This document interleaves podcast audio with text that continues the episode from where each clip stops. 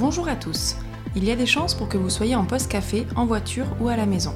Vous avez peut-être 10 petites minutes devant vous. Ça tombe bien, c'est juste le temps qu'il nous faut pour vous parler non pas d'une tendance, mais de nos formats d'études d'InVibe. Que vous soyez un professionnel du marketing ou de l'insight, entrepreneur ou simplement un curieux passionné par les marques, vous êtes au bon endroit. Vous vous demandez pourquoi certaines marques, y compris la vôtre ou celle de vos concurrents, suscitent un buzz et connaissent une performance exceptionnelle sur le marché? Vous souhaitez comprendre les facteurs clés de succès, les éléments qui les différencient ou évaluer leur potentiel? Si ces questions vous préoccupent, cet épisode est spécialement conçu pour vous. Aujourd'hui, nous vous présenterons notre format d'étude appelé Brand Success Analysis chez Dinvai, qui vous permettra d'explorer en profondeur les insights stratégiques des marques et de découvrir les clés de leur réussite c'est la pastille Inside DinVibe du podcast Vibrations by DinVibe. Bonjour Marie-Alix, bonjour Juliette. Bonjour Florine. Bonjour Florine. Je suis ravie d'être avec vous aujourd'hui pour cet épisode de notre série sur nos formats d'études. L'objectif de ces épisodes est donc de familiariser nos auditeurs avec nos formats d'études spécifiques et de montrer en quoi ils répondent euh, aux enjeux stratégiques de nos clients. Aujourd'hui, nous allons vous présenter notre format d'étude que l'on appelle Brand Success Analysis, qui suscite euh, un grand intérêt chez nos clients. Et tout d'abord, Marie, est-ce que tu pourrais me dire donc à quoi sert ce format d'étude? Alors, comme le, nom l'indique, ce format d'étude fait vraiment le focus sur une marque en livrant des indicateurs clés de perception de la marque euh, auprès de ses consommateurs. Alors quand on parle de consommateurs, ça peut être des gens qui consomment la marque, mais ça peut aussi être simplement des gens qui sont affinitaires ou qui aimeraient euh, la consommer. Grâce à ce format, on met à disposition une vision qui va être à la fois quantifiée, euh, donc par exemple quand on parle de la dynamique de la marque, de sa visibilité, et puis on va amener aussi beaucoup d'aliments qualitatifs quand on parle de la, de la perception et vraiment pour amener davantage de profondeur aux insights. Ce qui est important de retenir sur ce format, c'est vraiment, on va décrypter la manière dont parle le consommateur ou l'affinitaire de la marque, ses motivations, qu'est-ce qui euh, euh, le drive à la consommer ou à, la désirer, et puis euh, finalement, qu'est-ce qui va parfois générer aussi des frustrations. Ok, très clair. Et du coup, pourquoi est-ce qu'on a décidé chez DinVibe de développer ce format et à quels besoins ce format répond aujourd'hui? Eh bien, tout simplement, comme beaucoup de nos formats qui sont nés chez DinVibe, euh, l'idée, elle vient de nos clients. Euh, on est toujours à l'écoute de leurs besoins et c'est souvent eux qui nous permettent euh, de créer des formats innovants et qui répondent aux besoins du marché. Pour les études de marque, on avait déjà dans notre catalogue un format d'audit de marque. Euh, le format d'audit de marque, c'est un format très complet euh, qui décrypte une marque de A à Z avec beaucoup de granularité.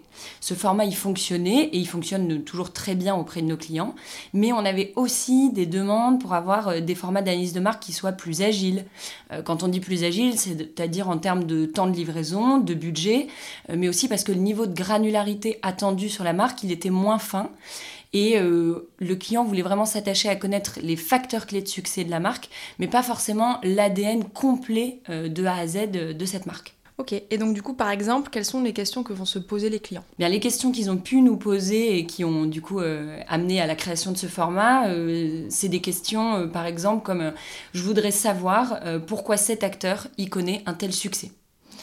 Je voudrais comprendre sur ce succès, est-ce que ce succès émane de la force de sa proposition produit ou est-ce que c'est le fruit par exemple de la stratégie d'activation qui est extrêmement performante?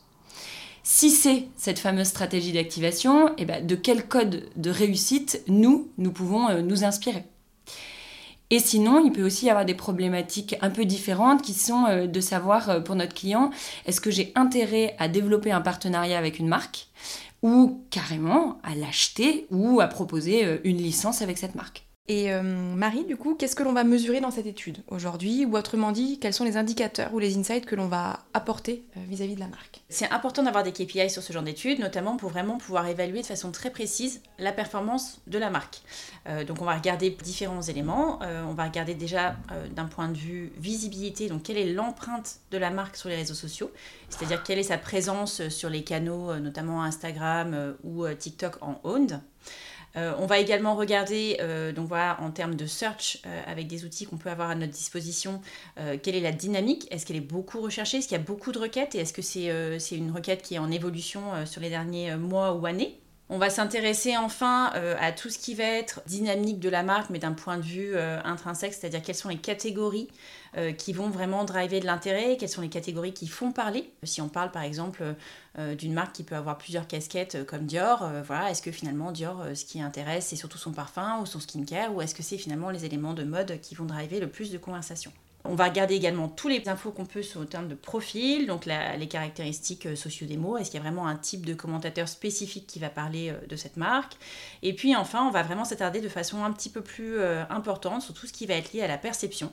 On a une analyse du sentiment qui va être fait via nos outils.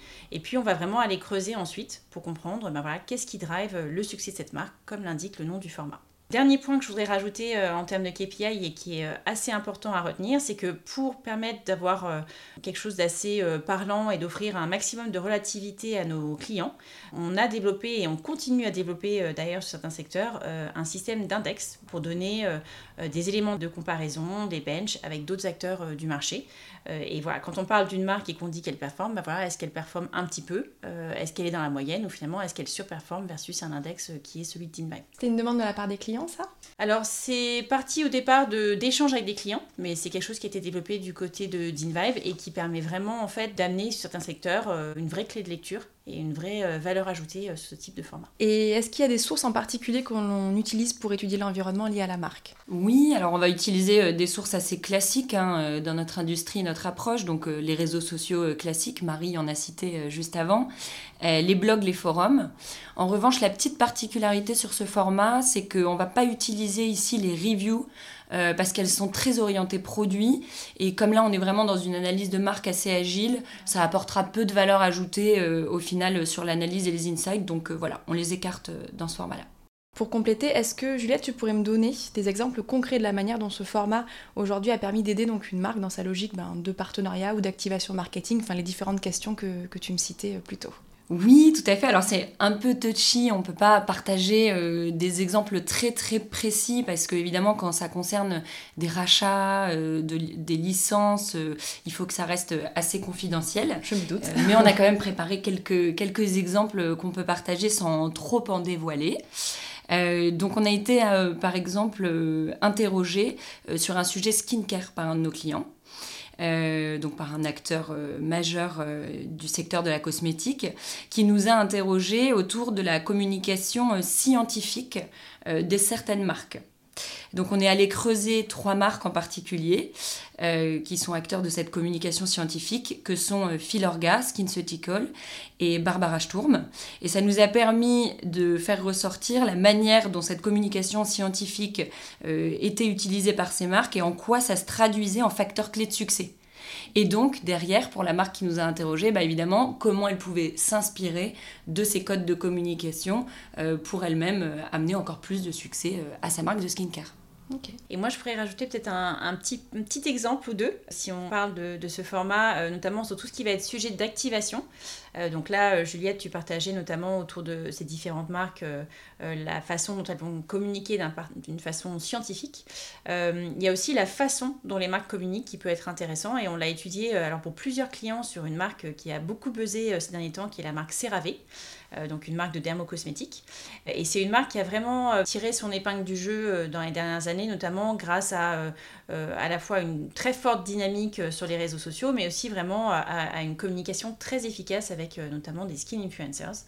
et ce qui est intéressant dans les différentes analyses qu'on a pu mener, c'est qu'on a pu vraiment donner des clés de lecture à des acteurs de l'écosystème dermocosmétique, mais aussi partager des éléments qui pouvaient être intéressants pour d'autres acteurs de la beauté, parfois même dans le domaine du luxe, qui trouvaient également dans le succès de CeraVe euh, des éléments intéressants et des codeurs de succès euh, peut-être à reproduire sur leur marque. Euh, un dernier exemple qui était assez amusant, c'était une marque euh, italienne dans le domaine de la mode qu'on avait pu analyser et qui avait en fait euh, globalement une présence qui était assez limitée sur les réseaux sociaux, assez peu de personnes qui la connaissaient. On était vraiment sur une, marque qui parlait essentiellement à des experts de la mode. et puis on avait identifié au fil de, l'analyse une opportunité en fait intéressante pour cette petite marque, voilà, pour briller davantage et communiquer de façon plus large sur sa présence et sur sa marque. C'est qu'en fait la marque avait fait un partenariat quelques années plus tôt avec H&M et puis également la marque était très largement visible dans la série Emily in Paris et ces deux initiatives étaient en réalité voilà, très discutées et très désirables et une opportunité pour la marque ben, voilà, de rebondir là-dessus et puis d'en faire un peu une nouvelle communication un peu différenciante. Donc voilà, donc c'est des choses qu'on a pu identifier dans ce genre de format également. Et est-ce que ce format est complémentaire à d'autres formats d'études, par exemple? Oui, oui, tout à fait. Euh, donc, par rapport à nos formats euh, qu'on propose euh, chez DinVibe, il peut être utilisé dans des benchmarks de marques parce que c'est un format qui est quand même globalement templatisé, c'est-à-dire qu'on va facilement pouvoir le comparer et faire des comparaisons entre les différentes études. Et puis plus globalement, si on prend le marché des études euh, dans son ensemble, il peut aussi, ce format euh, de Brand Success Analysis, euh, apporter de la granularité pour nos clients qui font en parallèle des formats d'études plus traditionnels comme des baromètres de notoriété. Donc là, on va apporter une granularité qualitative qui va permettre d'expliciter certains points du baronoto, tout simplement.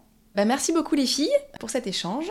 J'espère que l'ensemble des éléments euh, donnés auront permis à nos auditeurs de mieux appréhender ce qu'est aujourd'hui le Brain Success Analysis.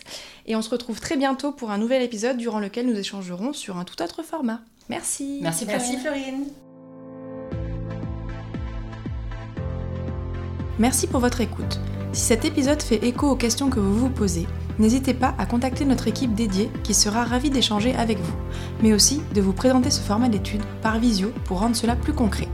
Contactez-les à csm.dinvibe.com d y n ecom Pour plus d'informations, rendez-vous sur notre site internet dinvibe.com, mais également sur nos pages LinkedIn et Instagram.